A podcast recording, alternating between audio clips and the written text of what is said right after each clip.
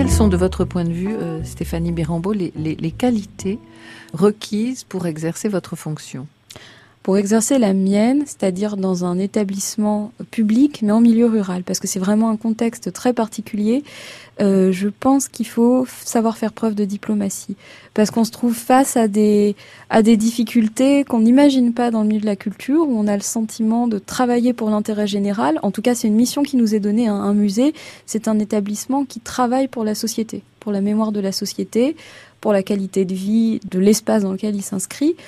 Euh, donc on a le sentiment de faire quelque chose au service des populations. Et c'est nos convictions. Simplement, parfois, ce, service-là n'est pas bien perçu. Et la diplomatie, elle porte dans les relations qu'on peut avoir avec euh, nos voisinages immédiats, avec les partenaires. Il se trouve que on nous demande de travailler en coopération, le travailler ensemble, travailler par filière, créer des réseaux, mutualiser. Euh, c'est à la fois dans l'air du temps, puis ça paraît complètement nécessaire et évident.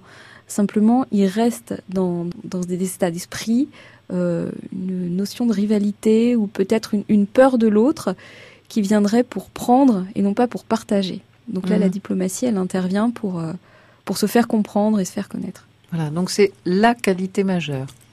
Je pense que c'est très important, oui, en effet. Donc vous avez eu à l'employer? Oui.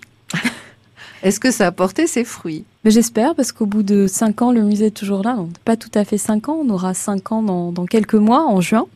Et on, on s'ancre dans le paysage. Alors, euh, vous parlez parfois de code d'amour euh, oui. concernant le musée.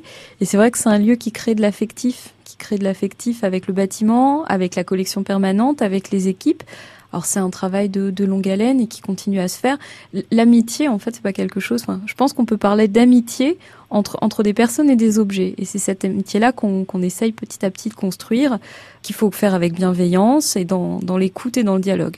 C'est pour ça que je parlais de diplomatie. C'est peut-être simplement le fait de se de se remettre toujours dans une position d'humilité par rapport à ce qu'on veut faire, ce qu'on sait faire et pourquoi on le fait.